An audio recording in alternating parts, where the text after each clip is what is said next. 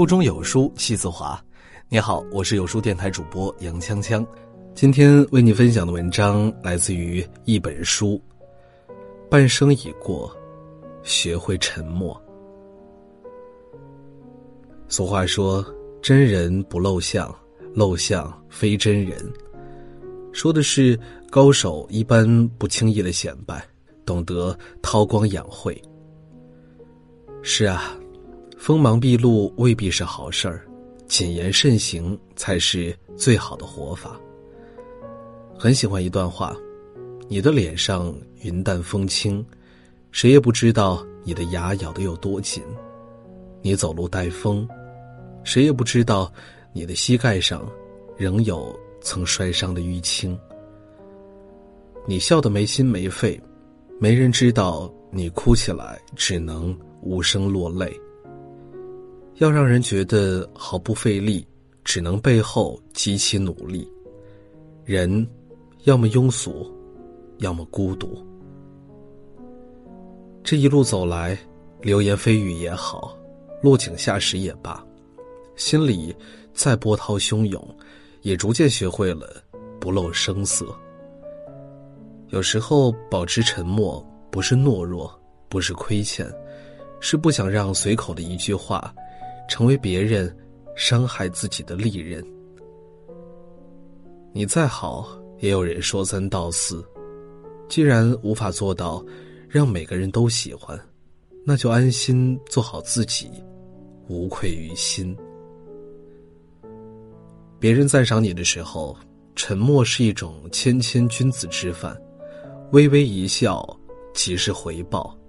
人贵在有自知之明。别人蔑视你时，沉默是无声的反击，无需任何言语，你的无动于衷能让对方无地自容。别人功成名就之时，沉默是藏于心间的祝福，不够热烈却发自肺腑。别人功亏一篑之际，沉默即是助力，莫让你方唱罢。我登场的加油助威，成了他人的负担。能说会道的人自有他的可爱之处，但祸从口出，也是这个道理。沉默不是懦弱，而是一种睿智。过去有一个寺庙，因庙里藏有一串佛祖带过的念珠而闻名于世，因此来庙里烧香拜佛的人络绎不绝。但供奉念珠的地方，只有寺庙的方丈老和尚和他的七个弟子知道。这七个弟子的悟性都很高，老方丈觉得自己年纪大了，想把自己的衣钵传给他们其中的一个，以光大佛法。不想有一天那串念珠不翼而飞，方丈就把他们叫到后院，追问道：“不管是谁拿走了念珠，只要放回原位，我就不追究了。”佛祖也不会怪罪。大家面面相觑，都摇摇头。七天过去了，念珠还是没有找到。方丈又说：“罢了罢了，只要谁承认了，那念珠就归他所有。”但七天后，还是没有人承认。老方丈很失望，若有所思。既然没人承认拿了念珠，说明你们内心都无比坦荡。明天你们就可以下山了。拿了念珠的那个人，如果想留下就留下吧。第二天，六个弟子收拾好行囊，轻轻松松的走了，只有一个弟子留了下来。你承认是你拿的了？我没拿。那你为何要背负这个偷盗的罪名呢？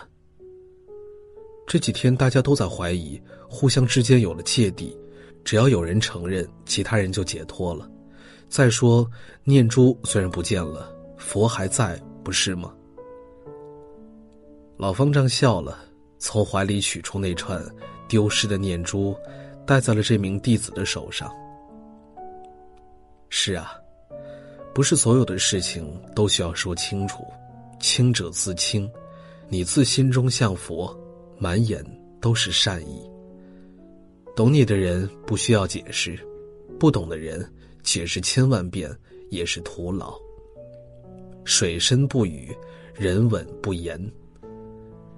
沉默是面对流言蜚语时一笑而过的从容，是面对尔虞我诈能安定自若的通透，是面对是是非非淡然处之的豁达。很多时候，我们总是急于表达自己，为图一吐为快，忽略了别人是不是真的想听，说的话有没有戳到对方的痛点。往往断送了一段感情，才会换来言者是银，沉默是金的教训。余生学会管住自己的嘴，不说少说无意义的话。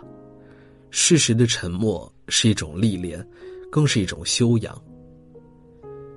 昔日寒山问拾得曰：“世间有人谤我、欺我、辱我、笑我、轻我、贱我、恶我、骗我，如何处置乎？”拾得曰：“只是忍他、让他、由他、避他、耐他、敬他，不要理他。再待几年，你且看他。”那些以其人之道还治其人之身的道理，无异于将生命浪费在无意义的事情上。走过半生，你开始懂得什么才是属于自己的，什么对自己来说才是至关紧要的。那些无关痛痒的人和事儿，都成了你人生中的湖面中一圈圈荡涤着的涟漪，终究会归于平静。人在低谷时，不要打扰任何人，做一个沉默不语的哑巴，踏实一点熬过了这段时间，你想要的都会纷至沓来。人生就是这样，耐得住寂寞，才能守得住繁华。